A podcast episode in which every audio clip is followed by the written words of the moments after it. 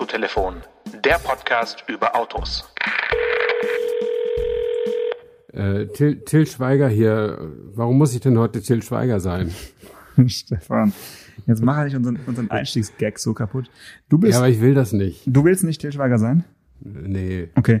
Du bist Til Schweiger, weil äh, Opel den neuen Manta vorgestellt hat. Nee, ich glaube, das hast du falsch verstanden. Opel hat den neuen Mokka vorgestellt. Ja, aber Til Schweiger dachte, dass Opel den neuen Manta vorgestellt hat, weil der neue Mokka an den Manta B erinnern soll von seiner von seiner Frontlinie, von seiner, wie soll man es nennen, von seiner von seinem Grill, von seiner Schürze. Nee, Schürze nicht, eher Okay. eher obenrum so, da wo die Scheinwerfer entlang gehen. Und das, das sagt Opel.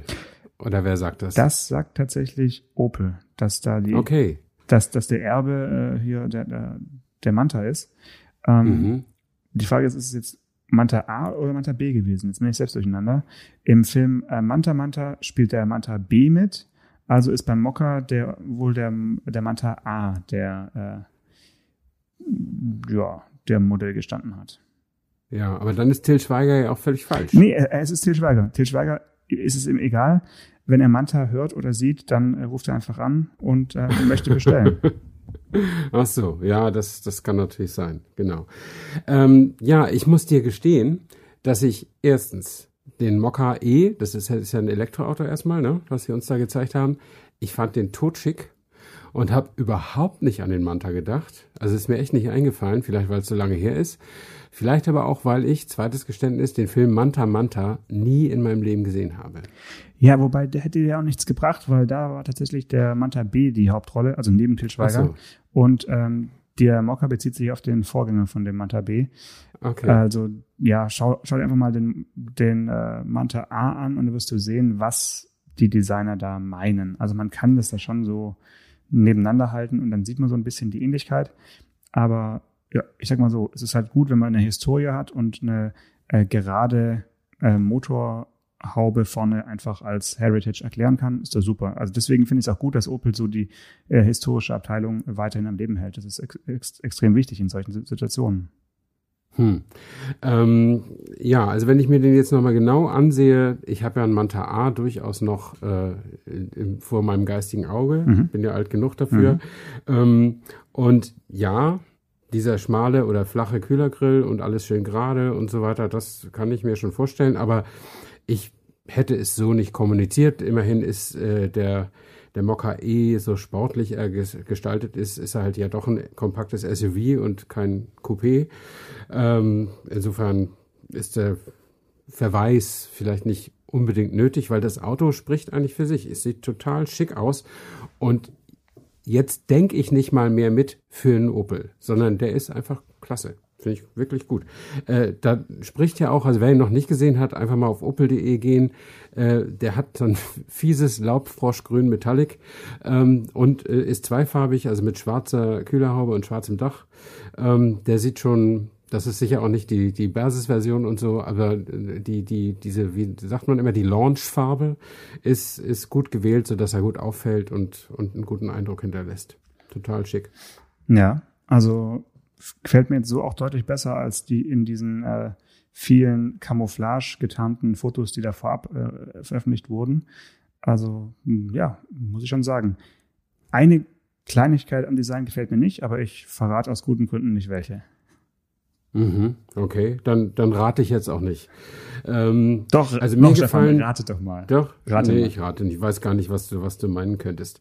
Ähm, also was, was mir gut gefällt, äh, sind, äh, sind tatsächlich die Scheinwerfer mit diesen, äh, mit diesen sehr flachen Ja. LED-Tagfahrlichten dann da drüber, so mit so einem kleinen Augenwinkel. Das finde ich richtig schick, richtig gut, äh, entschlossener Blick, aber nicht irgendwie aggressiv. Das finde ich wirklich, ähm, ist nicht so leicht, glaube ich, ein einen markanten äh, Gesichtsausdruck zu stylen, der nicht aggressiv rüberkommt. Mhm. Und ich glaube, das ist da ganz gut gelungen, weil so ein Kompakt-SUV hat ja auch überhaupt keinen Anlass, äh, aggressiv zu gucken. Ne? Äh, schon mal gar nicht mit Elektromotor. Ich meine, der kann zwar schnell losfahren, aber dann ja auch nicht lange. Der, der hat wahrscheinlich denselben Motor drin wie der Corsa E. Ich lese hier gerade Reichweite 322 Kilometer nach WLTP. Das kommt mir so ein bisschen bekannt vor. Ähm, also, ja, bin sehr gespannt. Aber es wird den ja auch noch mit, mit Verbrennungsmotoren geben, oder nicht? Genau, und zwar wird er ab Marktstart sowohl als äh, E als, als auch als Verbrennungsmotormodell äh, dastehen. Und ich glaube, das ist auch äh, zum ersten Mal bei Opel so, dass man wirklich einen gemeinsamen, eine gemeinsame Markteinführung hat und jetzt nicht irgendwie aufeinander warten muss. Also dass nicht erst der Benziner kommt und dann der Elektromotor oder irgendwie andersrum, sondern die, mhm. die fangen so, wie man sich als Journalist eigentlich immer wünscht, sofort äh, mit beiden Varianten an. Das ist wirklich toll. Ja. Und natürlich hoffe ich jetzt, dass wir den auch noch dann mal bald fahren können. Ja, bestimmt. Also, obwohl, nee, ist ja gar nicht so sicher, dass es Fahrveranstaltungen gibt, aber du warst ja auch wieder bei einer, sprechen wir nachher noch drüber. Also ab und zu gibt's ja eine und äh, soweit ich war, eine meiner letzten war ja Corsa E in Berlin, die ist ja nach drei Tagen dann noch abgebrochen worden wegen, wegen Corona, aber ich hatte einen frühen Termin und konnte dann noch, konnte dann noch. Ähm, ja, und äh, Mokka E würde ich auch gerne fahren. Auch ein Mokka Diesel, meinetwegen. Ja, also beim Diesel weiß ich gar nicht, ob sie einen bringen, aber wahrscheinlich hm, müssen, so, müssen, ja, müssen, müssen wir mal gucken, ob sie. Kleine Autos und Diesel, schwierig. Ob ja, sie bei, bei PSA äh, die anderen Modelle auf dieser Plattform, ob es da auch Diesel gibt, wahrscheinlich für Frankreich dann doch. Aber mhm. ob es in Deutschland noch als Diesel gibt, äh, werden uns überraschen lassen. Ähm, bestimmt gibt es halt die bekannten sind es 1,2 Liter Turbomotoren. Und ja, lass uns einfach auf den Fahrtermin warten. Es finden wieder welche statt, also ich kann dich beruhigen. Es ist, ja. es ist zwar alles äh, noch exklusiver als jemals zuvor. Die Gruppen sind extrem klein. Man äh, muss alleine oder darf alleine Auto fahren, was ich jetzt persönlich nicht so schrecklich finde. Und ähm, ja, also ein Beispiel, wie so eine Veranstaltung ablaufen kann, ist es schon ein bisschen länger her, wir durften aber nicht drüber sprechen, aber ab heute, ab Ausstellungstermin, ab dem Mittwoch darf man drüber sprechen, äh, war eine, eine Porsche-Veranstaltung. Äh, und du weißt ja, bei Porsche, also finde ich zumindest, waren die Veranstaltungen immer so, dass sie zwar oft recht exotische Ziele hatten, äh, sowas wie Gran Canaria oder, oder Fuerteventura und solche Sachen oder auch mal ähm, Vancouver Island, äh, erinnere ich mich an, hm. an solche Reisen. Aber trotzdem hat es Porsche immer geschafft, dass die Autos die Hauptdarsteller waren auf den Events. Also mhm. äh, die haben mit Messebau sich zurückgehalten. Äh, es gab jetzt nicht irgendwie pompöses Begleitprogramm, sondern ähm, hat einfach die Autos hingestellt und hat gesagt, hier ist der Schlüssel, fahrt mit dem Auto und dann hat es einen meistens ja relativ glücklich gemacht, egal ob jetzt auf der Straße oder auf der Rennstrecke. Und dieses Konzept haben sie jetzt so ein bisschen Corona-mäßig angepasst und einem einfach morgens um neun in Zuffenhausen am Werkstor das Auto zugeworfen und dann ja, hatte man einen Zwischenstopp auf der Schwäbischen Alb und konnte hin und zurück auf wunder wunderschönen äh, Routen äh, quasi durch meine schwäbische Heimat fahren und hatte ja insgesamt, glaube ich, also Nettofahrzeit waren dann fast fünf Stunden oder so, die man da mhm. den Tag äh, gefahren ist. Das war ein richtiger Fahrtag und das kam dem Auto natürlich sehr entgegen. Einziger Nachteil, man musste sich morgens entscheiden, ob man jetzt einen Cayenne GTS oder einen Cayenne Coupé GTS äh, nehmen möchte. Und ähm, okay. was hättest du genommen? Ich hätte Coupé genommen, weil ich den noch nicht gefahren bin äh, und weil ich den irgendwie auch äh, wieder erwarten ganz schick finde. Ja, genauso habe ich es auch gemacht. Ich habe schon bei der Präsentation oder bei der Weltpremiere des äh, Coupés gedacht, es ist eigentlich der, ja, der, der echte Cayenne. Also eigentlich braucht es den, sag ich mal, konventionellen Cayenne gar nicht mehr, wenn, wenn man das Coupé daneben stehen hat, weil hm. es passt einfach von der Silhouette her doch irgendwie besser zu Porsche als äh, dieses doch sehr SUV oder schon fast geländewagenartige äh, Heck vom, vom normalen Cayenne. Und das hat mich angesprochen und außerdem hat dieses äh, Cayenne Coupé GTS hat auch eine spezielle Abgasanlage, die der normale Cayenne oder GTS eben nicht bekommt. Und das war dann ein weiterer Grund, den zu nehmen, weil der hat sich schon beim Anlassen einfach anders angehört und irgendwie habe ich mich dann sehr spontan für so ein äh, Coupé entschieden für den Tag. Ja. Ja, ja. Also ich fand ja immer, ich meine, man kann ja über den Cayenne generell sagen, was man will, aber der hat, also ich will nicht sagen, die Firma gerettet, aber der hat die Firma doch zu neuen Wohlstandshöhenflügen gebracht. Äh, bis der Macan kam, war er, glaube ich, der meistverkaufte Porsche und jetzt ist er, glaube ich, die Nummer zwei. Ähm, also SUV funktioniert eben auch bei einer Marke, die das Image von Sportwagen vor sich herträgt ähm, ganz, ganz wunderbar. Ohne, ohne Probleme haben sich die entsprechenden Kunden da drauf gestürzt und zwar sowohl klassische SUV-Kunden als auch klassische Porsche-Kunden, die irgendwie froh waren, dass sie zu ihrem Elva auch noch das passende Familienauto beim selben Händler kriegen konnten. Ja, also das sind natürlich Luxusprobleme, aber die wurden damit auf jeden Fall gelöst für, für, Ja. für die Klientel. Ja, aber in, in nennenswerter Stückzahl Ja. eben auch. Ne? Also das kann man ja nicht anders sagen. Also ich finde den Cayenne auch, äh, gleichzeitig ist der Cayenne eben auch ein Mega-Statement und natürlich hat er auch seinen schlechten Ruf äh, gut verdient, ne? durch, durch den äh, sehr, sehr wuchtigen Auftritt und weil auch jeder weiß, was für ein Motor da vorne drin ist. Und äh, gefühlt sieht man ja auch fast nie einen V6 Diesel oder sowas, sondern immer nur die V8 Turbos. Ähm, ja, äh, dass, äh, dass Leute den auch als Hassobjekt oder als Feindbild sehen, das hat er sich auch verdient. Ne? Aber objektiv betrachtet ist der, wenn man das Geld hat, ein richtig gutes Auto natürlich. Ja, also die Wucht, die Wuchtigkeit äh, finde ich gar nicht so extrem äh, bei dem Auto verglichen mit äh, den Angeboten aus München oder auch aus Ingolstadt oder, oder Stuttgart.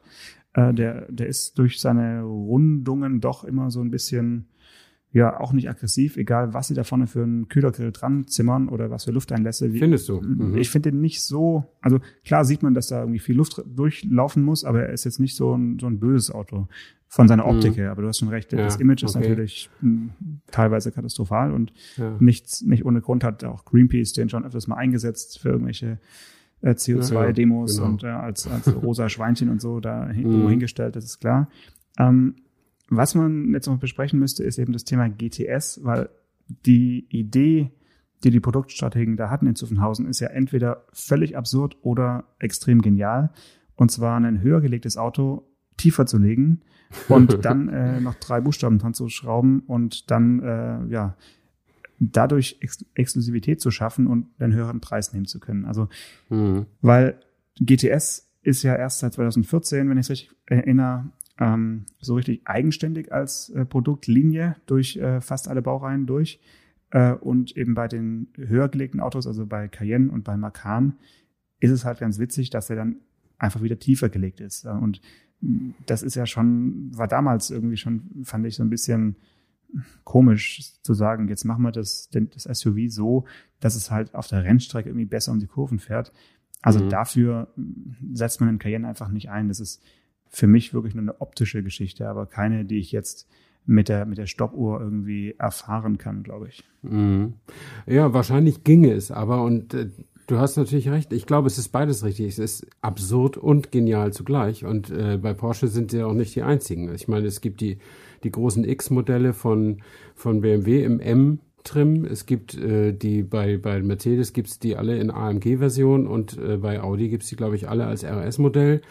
Und es gibt einen Range Rover Sport, äh, der ist auch abgesenkt. Äh, und offensichtlich gibt es selbst für sowas, was eigentlich absurd ist, einen Markt. Und diesen Markt entdeckt zu haben und ihn konsequent auszureizen, ist dann auch wiederum ein bisschen genial. Und äh, GTS, darüber hatten wir ja schon mal gesprochen, ähm, ist einfach auch eine extrem erfolgreiche Ausstattungslinie von Porsche. Und die wären ja schön blöd, wenn sie sie nur konsequent nur auf Sportwagen anwenden würden, wenn, wenn das gut funktioniert, wenn die Leute das gerne kaufen. Mhm. Also für diejenigen, die jetzt nicht über die Produktlinien Bescheid wissen, GTS reiht sich also ein zwischen ähm, dem S-Modell und dem Turbo. Also das ist quasi Mhm. genau in der Mitte. Äh, auch leistungsmäßig jetzt wieder einigermaßen in der Mitte. Das war in der letzten Generation doch recht nah am Turbo. Jetzt ist es wieder anders. Ähm, Mhm. Dafür hat er jetzt den äh, Turbomotor mit einem äh, Turbolader weniger. Also der, das GTS-Modell hat jetzt wieder einen Achtzylinder, einen V8. Äh, Ja. Und der Vorgänger ist ja mit einem äh, Sechszylinder durch die Gegend gefahren. Ja. Das fand ich relativ überraschend, dass man da wieder nochmal zum Mhm. Achtzylinder zurückgreift. Und witzigerweise äh, haben, hat ein Pressesprecher auf dem Termin wirklich ungefragt gesagt zu mir, ah ja, äh, der Motor, ja, also solange wir es noch dürfen, bauen wir jetzt halt noch den rein. Also genau. und, und, und das war wirklich so, Das überrascht mich nicht. ja, aber, aber das war wirklich so, ich habe ja gar nicht gefragt, sondern das war so Ja. voll die Rechtfertigung, dass man jetzt einen, einen V8 einbaut. Ich finde in gewisser Weise in, in solchen, ja doch irgendwie hierzulande Nischenmodellen ist es ja auch in Ordnung, einen V8 in, unter die Haube zu bauen, oder siehst du es anders? Ja.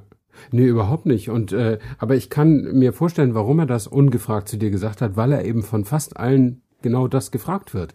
Äh, manche fragen das mit Verwunderung, manche mit Überraschung, je nachdem. Ähm, und ich glaube, die meisten, die sich für Autos erwärmen können, finden das irgendwie auch gut. Also äh, solange es irgendwie geht und solange es auch einen Markt dafür gibt. Und man sieht das ja auch man sieht das ja auch in den GTS-Modellen beim Boxster. Der hat ja jetzt auch nicht nur vier Zylinder, sondern sechs. Ähm, das finden die Leute schon gut, die, die, die da angesprochen werden. Ja, weil das ist einfach, ich meine, normalerweise, klar kaufen ein paar Leute auch einen Porsche nebenbei. Aber ich denke, dass die meisten, die sich einen Porsche kaufen, auch sich so ein bisschen mit der Historie auskennen, mit dem, was da eben als Technikgeschichte auch drin ist. Und das ist halt nun mal bei den Boxer-Modellen eigentlich auch ein Sechszylinder. Ähm, und, äh, und bei den großen dann eben auch gerne mal ein Achtzylinder. Ähm, ja, warum denn nicht? Also äh, das kann ich mir schon vorstellen, dass, dass die Leute das auch gutieren, selbst wenn sie im Alltag auch nur damit ins Büro fahren. Hm. Ich weiß nicht, wann du zum letzten Mal einen äh, Cayenne Turbo gefahren bist, aber hm, der, das länger her. Der, der aktuelle ist schon sehr brachial. Also ich finde, hm. ich finde, der ist schon auch anstrengend zum Fahren, wenn man jetzt nicht äh, immer auf den Tacho schaut. Also man wird einfach zu leicht, zu schnell, aber es ist, ja. finde ich, einfach bisschen übers Ziel hinausgeschossen. Und jetzt bei dem GTS-Modell hat man das wieder irgendwie korrigiert. Also für mein Fahrgefühl war das sehr, sehr harmonisch.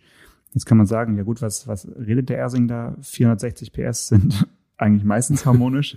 ähm, aber also ich hatte nicht das Gefühl, dass ich jetzt da so, so, so eine richtige Wuchtbrumme durch die Gegend kutschiere, sondern er fühlt sich halt, und das ist wieder dieser, ja, die, die, dieses Gelingen, die, die Physik so ein bisschen an der Nase rumzuführen. Ähm, er fühlt sich halt viel, viel kompakter an, als es als eigentlich ist.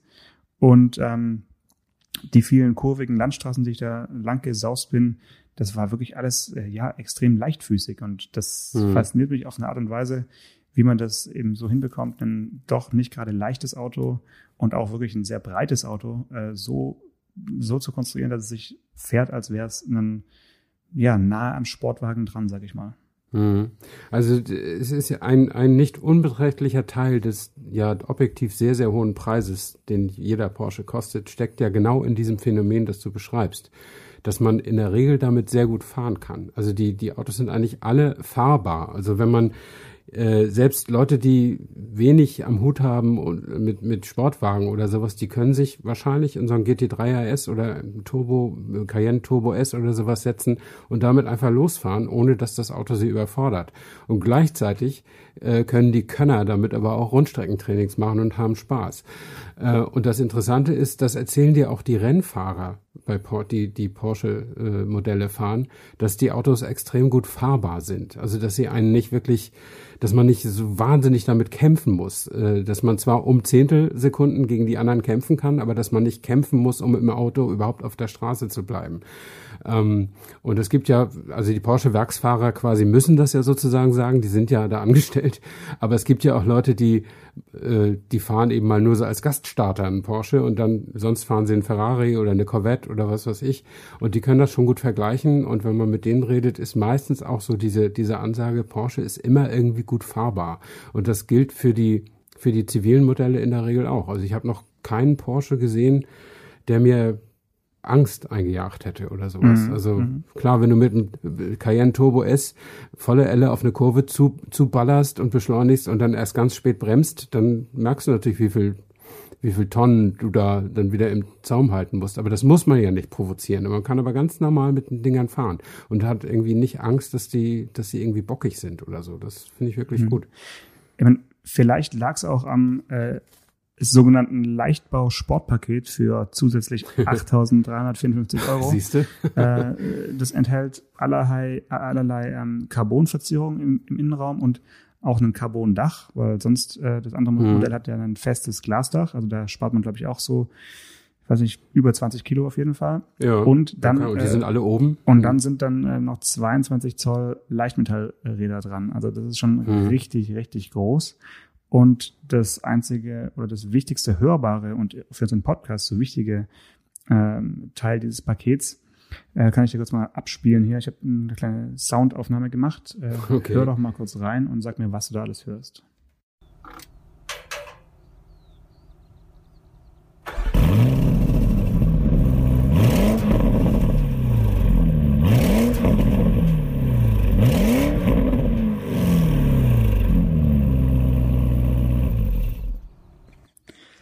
Ja. Ja, also ich kann dir genau sagen, was ich da gehört habe. Ein junger Mann, der seine Pubertät erst kurz hinter sich hat. Äh, nee, falsch. äh, du hast einen sehr, wie soll ich sagen, mh, konzentriert arbeitenden Podcaster bei der Arbeit gehört, der sein Smartphone auf der Fototasche in die Nähe des Auspuffs gelegt hat, dann äh, seine vier, fünf Schritte zurück zum, zum Cockpit gelaufen ist, dann auf die Sporttaste gedrückt hat. Das war dieses Klacken. Da hat, Mhm. hat sich dann die Auspuff-Klappe äh, geöffnet. Ja. Und dann äh, ist das Ding angeworfen worden. Und was du da gehört hast, war vor allen Dingen der Hauptschalldämpfer, der für beide ähm, Auspuffendrohre gemeinsam konstruiert ist bei dem bei diesem Paket und der sitzt dann in der Mitte des Autos. Also du kriegst das äh, Cayenne Coupé Mhm. GTS nicht mit Anhängerkupplung. Also ich muss dich enttäuschen als Zweitwagen für dich äh, als neun als Elverfahrer für deine Pferde und so ist es ungeeignet mit dieser Ab Abgasanlage. Ähm, aber sie hört sich einfach anders an und dadurch, dass die Abgase nahezu ohne Kurve vom Motor hinten raus geblasen werden äh, und unter Volllast, erzeugt es äh, im Fahrzeuginnern, was man jetzt nicht gehört hat, das war jetzt eine Außenaufnahme, so richtig, äh, ja, so hochfrequente äh, Töne, die, das hört sich wirklich so an, als, als würdest du hören, wie jetzt das Benzin da hinten rausgepustet wird. Also man, man, man, man guckt unweigerlich auf die, auf die Tankuhr, wenn man da aufs Gas tritt, weil es einfach äh, ja schön sirrt. Hm. Es ist ja auch klimafreundlicher, wenn der Sprit gleich so nass hinten rauskommt, dann kann er nicht zu CO2 werden. Genau, wenn er sich einfach direkt auf die Straße legt. Ja. Ja. Ja, toll. Also ich, äh, ich freue mich, dass du da, dass du so, so einen schönen Tag hattest mit so einem schönen Auto. Ähm, das äh, gehört, man kann es immer mal wieder nur sagen, zu den Privilegien unseres Berufes, ab und zu mal so ein Auto zu fahren, wo andere Leute 150.000 Euro und mehr hin, hinlegen müssen. Ach, so, Ähm, so teuer ist er gar nicht. Also Ach so, geht, bei, sondern- geht bei 118 äh, los Oh, das geht ja noch. und ähm, ja, also kann man sich schon einfach mal so gönnen. ja, ja das, das ist toll. Was, was machst du als nächstes? Ähm, lass es mich spannend machen. Also pass auf. Es kommt ein Citroën Berlingo. Nein. Doch, habe ich extra bestellt, um, äh, um einen direkten Vergleichstest mit dem machen zu können. Ja, müssen wir irgendwie, ja, müssen wir irgendwie eine Form finden, wie wir unter Corona-Bedingungen einen doppelgleisigen Vergleichstest machen können. Ja, das geht ja problemlos. Aber heute wurde abgeholt äh, ein Seat Leon, da können wir gerne noch drüber sprechen. Ja. Und dann äh, haben wir gerade noch äh, einen Testwagen hier stehen, ein äh, Sangyong Corando. Ähm, Oh je. Ach, so schlimm ist es nicht. Aber da haben wir schon drüber gesprochen, ne, glaube ich. Beziehungsweise Ja, bei, bei, bei Instagram habe ich auch schon äh, Mhm. gezeigt, was für lustige Klänge dieses Auto machen kann. Ähm, Okay. Beim, wenn wir kurz über den Leon sprechen wollen, würde ich jetzt gar nicht auf den Ja. Klang eingehen, sondern was mir bei dem Auto aufgefallen ist, ist, der hat wie damals, oder was heißt damals, vor einigen Jahren bei Audi, bei den wirklichen Topmodellen aufkam, dieses damals sogenannte Wrap-Around äh. Also es geht also eine runde Linie von der Fahrertür rundgezogen vorne rum bis in die Beifahrertür hinein. Und diese Linie, auf die Audi damals sehr stolz war, äh, ist jetzt beim Seat Leon mit einer mit einem durchgängigen LED-Streifen verziert. Also wenn, sobald du Hm. in den Tunnel fährst oder des Nachts eine kleine äh, Tour unternimmst, kannst du also mit ähm, einer Farbe deiner Wahl diesen äh, Streifen beleuchten. Das ist also einerseits so ein bisschen, ja, wie der Name schon sagt, Ambiente. Aber was mich wirklich begeistert hat, ist, sie haben es geschafft, in diesen LED-Streifen auch Funktionen einzubauen. Und zwar ist der Totwinkelwarner in diesen Streifen äh, integriert. Das heißt, du hast keine Mhm. kleine Warnleuchte im Spiegel, sondern wenn ähm, der Totwinkelwarner gelb äh, leuchtet, dann leuchtet an dieser Stelle der Tür dieser Streifen hellgelb und warnt dich. Und wenn du rüberziehst, dann blinkt er und wird gelb und äh, piepst dann auch. Also das finde ich richtig gut, dass man eine Funktion, eine Sicherheitsfunktion ins Innenraumdesign integriert hat. Das ist richtig cool. Und was mir auffiel, weil hier in Tübingen auch viele Fahrradfahrer unterwegs sind, ähm, er hat auch diesen ähm, Ausstiegswarner. Wenn sich ein Fahrrad nähert oder ein anderes Fahrzeug von hinten und du die Ja. Tür öffnest, dann fängt er auch wie wild an, mit diesem gelben Streifen da an zu blinken und warnt dich also davor, Ah, ja.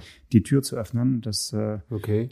hat mich total äh, begeistert irgendwie, weil da habe ich nicht mit Ja. gerechnet, ehrlich gesagt. ja. Das ist interessant. Also das äh, gibt es das schon irgendwo diesen äh, Türöffnungswarner, wenn Ja, ein ja. Fahrrad kommt? Den gibt's- Das gibt's äh, der- der wurde- woanders bei VW, oder? Äh, bei Oder- Audi, oder noch wenn ich es jetzt richtig weiß, äh, habe ich zum ersten Mal das beim aktuellen Audi Q7 erlebt, äh, Mhm. als wir den gedreht haben. Das ist schon ein paar Jahre her, aber es hat sich jetzt eben dann auch durch die verschiedenen Baureihen äh, ja bis zum Seat Leon, also das ist ja Golfgröße, kann man sagen, äh, Mhm. nach unten Genau. verbreitet und wahrscheinlich haben es auch nur die Top-Ausstattungen, die jetzt eben diesen LED-Streifen da haben. Aber dass, die, dass diese Funktion existiert und hoffentlich von vielen Leuten bestellt wird, ist ja nur zu wünschen. Ja, also ich habe vor Jahren, um mal ganz kurz abzuschweifen, habe ich mal eine Welt am Sonntag Geschichte gemacht über einen, einen Erfinder. Es gibt ja viele Leute, die glauben, Erfindungen gemacht zu haben und auch die Presse dann damit nerven und so, aber das war ein richtig guter. Der hat nämlich, nämlich genau dieses Themas angenommen, dass äh, es Fahrradunfälle gibt mit Autofahrern, die einfach so gedankenlos zur Tür raussteigen. Ähm, und der hat gesagt, warum verbindet man nicht die Türöffnung mit dem Blinker? Und, und immer wenn eine Tür sich öffnet, blinkt das Auto links. Dann würde der Fahrradfahrer schon mal einen Impuls kriegen, dass er irgendwie bremst oder ausweicht oder irgendwie sowas. Und er hat sich das tatsächlich patentieren lassen. Ich war bei dem äh, ähm, und wir haben also das äh, in, in aller Ruhe besprochen.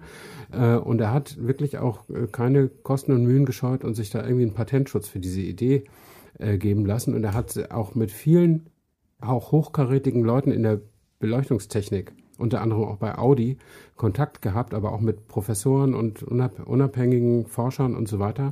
Und die alle fanden das gut. Das Problem war, es ist in der deutschen oder in der europäischen, keine Ahnung, Beleuchtungsverordnung, ist das nicht vorgesehen. Man müsste die Gesetze ändern, dass, das, dass ein, ein Blinklicht auch dafür genutzt werden darf. Also es ist quasi Zweckentfremdung des Blinklichts. Ja. Und soweit ich weiß, ist es also immer noch nicht so weit. Ähm, und es würde ja dieser Extra-Chip, der jetzt das regeln muss, würde ja irgendwie 20 Cent oder 1,50 Euro oder sowas mehr kosten pro Auto. Und auch das wird gescheut, solange das Gesetz nicht da ist und so. Ne? Und jetzt offensichtlich behilft sich die Autoindustrie jetzt so, dass der Fahrer gewarnt wird und nicht der das mögliche Opfer.